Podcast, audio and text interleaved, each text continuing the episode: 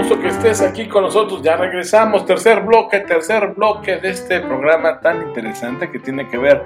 con el entretenimiento, los negocios y el derecho y por supuesto también con la sociedad, con tu vida, con la manera en la que respiras, descansas y miras y abrazas al ocio, porque también el ocio es bueno, también es sano que pongas la mente en blanco, que te distraigas y qué mejor hacerlo con contenidos de calidad, hacerlo eh, sin afectar a terceros, eh, ayudando a que la industria eh, conserve empleos, siga creciendo, genere riqueza y bueno, todo lo que conlleva disfrutar de la industria del entretenimiento de una manera virtuosa. Y para el tema, bueno, pues estamos conversando con Alfonso Elizarrarás, que él conoce de esto, es experto en la materia y estamos muy atentos a los casos más relevantes que pusieron y han puesto, es más, muchos de ellos ni siquiera se han resuelto jurídicamente aún, en jaque a la industria del entretenimiento, a la sociedad y al derecho. Y como lo dijimos al inicio del programa, y así trajimos el título a colación al ritmo de una gatita que le gusta el mambo. Seguimos. Esto también fue muy, muy interesante, que es el caso de Roberta Ayala, ¿no? Un 4083-2020, en donde seguramente ahí le sonará la hija de Alexis Ayala, eh, este, este actor que ahora me parece que regresa una novela que habla precisamente de ni siquiera así todo este rollo, pero bueno, eh, es fotografiada la, la, niña, la menor, eh, en los cuneros de un hospital. Y la verdad es que si pueden tener alcance a, ese, a esa resolución, eh, es, sumamente interesante cómo se hace una diferencia enorme entre lo que se, se considera como información de interés público, eh, la información que puede generar interés respecto a un ámbito artístico y además, eh, pues también los derechos de los menores, ¿no? En este caso, el interés superior del menor pues eh, es muchísimo más importante que cualquier derecho a acceso a la información, que cualquier tema respecto a, información de, figuras públicas, y la Corte aquí lo determinó de manera muy específica. No se puede tomar la imagen de ninguna persona en general si no se tiene su autorización, y más allá, menos cuando se trate de menores de edad. Esto se hizo dentro de un hospital y bueno, pues también este, este tema de si el hospital es un ámbito público o privado, se consideró que era un ámbito completamente, si bien es de acceso público, pues bueno, sí es un ámbito en donde existe cierta privacidad que se espera y más allá de la privacidad, por cuestiones de seguridad, los cuneros son áreas que se consideran como de extrema seguridad, ¿no? Entonces, bueno, este, este presente también es muy importante en donde establece la Corte eh, pues los temas de derecho de imagen, ¿no? como lo veíamos también en el caso de Gal García. Otro caso también eh, muy interesante es el de Flor Rubio contra Juan José Origel, ¿no? Este, luego dicen, oye, pues tú te la pasas leyendo TV Notas, pues qué, qué, qué chistoso que el TV Notas sea lo que nos genere los criterios más importantes en esta materia, ¿no? No es casualidad, y no es casualidad porque esta publicación también genera eh, la forma en la que usa la información, la forma en la que usa la imagen, la forma en la que usa esta libertad de expresión, la crítica, la investigación, le suena un poquito ahí aventaneando, bueno, pues eso es lo que también nos empieza a generar estos precedentes, ¿no? En el caso de Flor Rubio contra Juan José Origel, por ahí también busqué en el video, este, es un caso sumamente interesante desde el punto de vista jurídico, porque lo que nos está estableciendo es en qué momento nosotros realmente tenemos cierta expectativa, y eso es un, un concepto muy importante, una expectativa de privacidad, y esa expectativa de privacidad eh, podría ser, digamos que, alterada si en ese círculo en donde nosotros estamos desarrollando nuestras actividades privadas, se encuentra una persona que puede realizar actividades profesionales que se pueden considerar como de riesgo en cuanto a la privacidad de la comunicación. Ustedes dirán, ¿qué está diciendo este sujeto? Bueno, en, uno, en el proyecto precisamente eh, para la resolución de este tema, eh, se estaba desarrollando una teoría muy importante en donde a mí me parece una locura, pero bueno, se los dejo ahí votando, donde la Corte decía, a ver, si bien es cierto, el señor Juan José Origel fue tomado, fíjense nada más, sin su consentimiento, porque se ve que la cámara está a un, a un nivel en donde él no la podía ver, eh, él, él, él pensando en que estaba en un ámbito privado, manifestó ciertos, este, ciertas opiniones acerca de una persona en particular, pensando que estaba en un ámbito privado y controlado, pues lo cierto es que pues todos podremos pensar que esa prueba no sería válida o no debería de ser válida. Y número dos, eh, eh, pues eh, también había una captación de una conversación que se consideraba privada y que pues no se pudo haber utilizado por un tercero que no fue parte de la conversación como una prueba en un, en un, juicio, ¿no? Pero bueno, aquí la Corte desarrolla este, este, esta teoría acerca de la expectativa de privacidad y aquí ojo, porque dice que en el momento en que Juan José Origel se encontraba frente a sus colegas periodistas, pues entonces no esperaría mayor privacidad que la que normalmente sabemos que si le contamos a un periodista algo, pues el periodista lo va a divulgar. Entonces, bueno, eh, se empieza a desarrollar toda esta teoría, lo pueden consultar en el proyecto de la, de la resolución, en el engroso incluso de la sentencia. Y bueno, pues este tema terminó, la verdad que este, yéndose por otro lado, simplemente diciendo que no daba, no, no, no se concedía el, el, amparo, pero lo cierto es que no se entró al estudio de fondo. Se empezó a desarrollar esto, pero no se entró al estudio de fondo. Y al final, bueno, pues lo rubio demanda a Juan José Origel por daño moral respecto a estas manifestaciones que él pensaba que se estaba haciendo en un ámbito privado, pero resulta que fueron completamente divulgadas, ¿no? El caso de Sergio Aguayo, ¿no? Eh, también los invito a que por ahí consulten la, la resolución. Eh, Sergio Aguayo eh, hace ciertas manifestaciones de, los Moreira,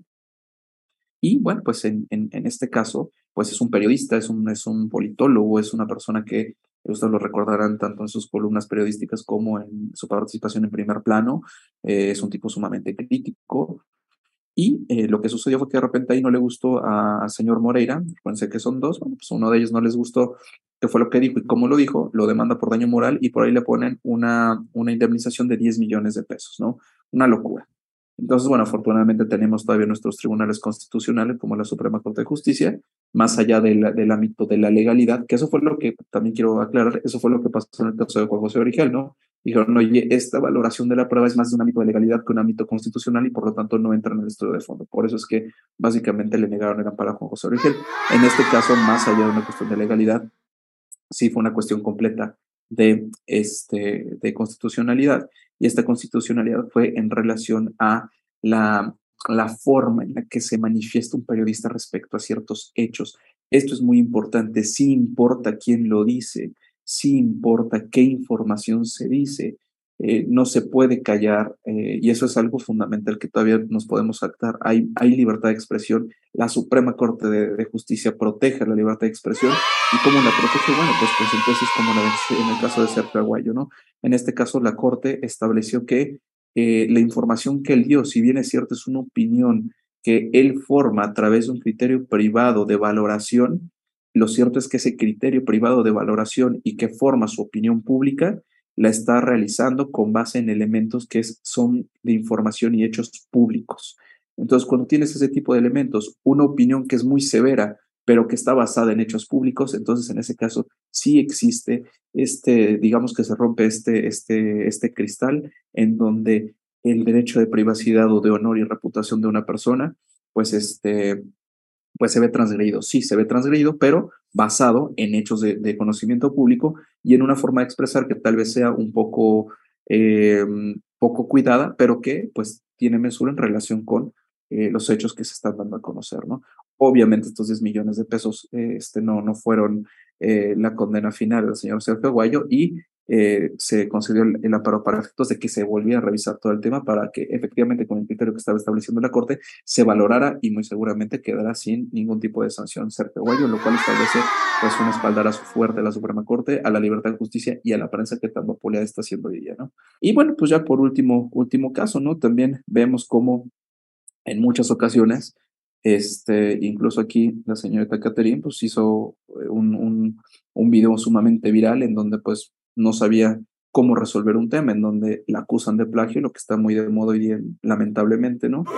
Y este, bueno, eh, por ahí se, se, filtraron algunas informaciones, eh, muchas personas que se consideraban expertas empezaron a hacer análisis comparativos entre un fonograma y el otro, entre la letra y la otra, etcétera. Lo cierto es que, pues bueno, eh, lo único que les puedo decir es que para determinar que una canción es un plagio, que una obra es un plagio, que una tesis es un plagio, que sigue siendo una obra, pues se requieren de muchísimos otros más elementos que él solo me parece que sí o él suena como sí. La otra parte que no tiene desperdicio de esta, de esta resolución, insisto, lograda por el doctor Eduardo La Parra, es la comparativa que se hace. Ahí sí hay un peritaje muy específico de si se parecen o no se parecen las obras. Esa es la forma en la que se debe determinar. ¿Por qué les pongo este ejemplo de Bellacat nada más para,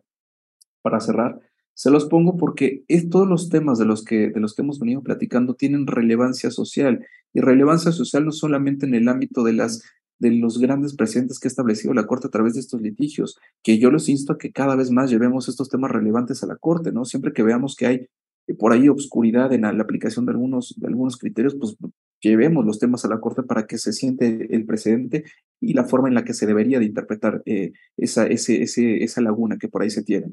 Em, ¿Qué pasó, por ejemplo, con, esta, con, con, con la chica Bellacat? Lo que sucedió fue que en redes sociales, la Santa Inquisición moderna le empezaron a acabar. Imagínense el impacto, eso también es violencia de género, imagínense el impacto que pudo haber tenido eh, esta mujer, pues estaba ahí llorando. ¿Y qué fue lo que se hizo? Se hizo otra vez un trabajo completo de business and legal, por el lado de legal, obviamente crear los, los, este, las protecciones necesarias mediante todos los registros que se, puedan, que se pudieron haber obtenido. Y por otra parte, también una, una decisión de negocios. ¿Y cuál fue la decisión de negocios? Pues empezar a revisar cómo se podía capitalizar esto. Y bueno, la señorita firmó con Warner Music, firmó con Sony Publishing y firmó con la Sociedad de Autores y Compositores. Dense cuenta como una crisis bien llevada, una crisis bien estudiada la experiencia que te puede dar el ya haber estado en temas de esta naturaleza, te pueden llevar a quedar en el escándalo absoluto con un descrédito importante. Ustedes saben a qué, eh, a qué situación me refiero. O bien, y esto pasó el mismo día, de hecho, eh, esta situación del plagio pasó el mismo día. O bien capitalizar todo esto y llevar a un artista que te puede gustar o no, o ni siquiera puedes considerarlo artista, o no sé, lo cierto es que es música que no está hecha para nosotros, es, es para un target de, de, de más teenagers, pero lo cierto es que se capitaliza esta,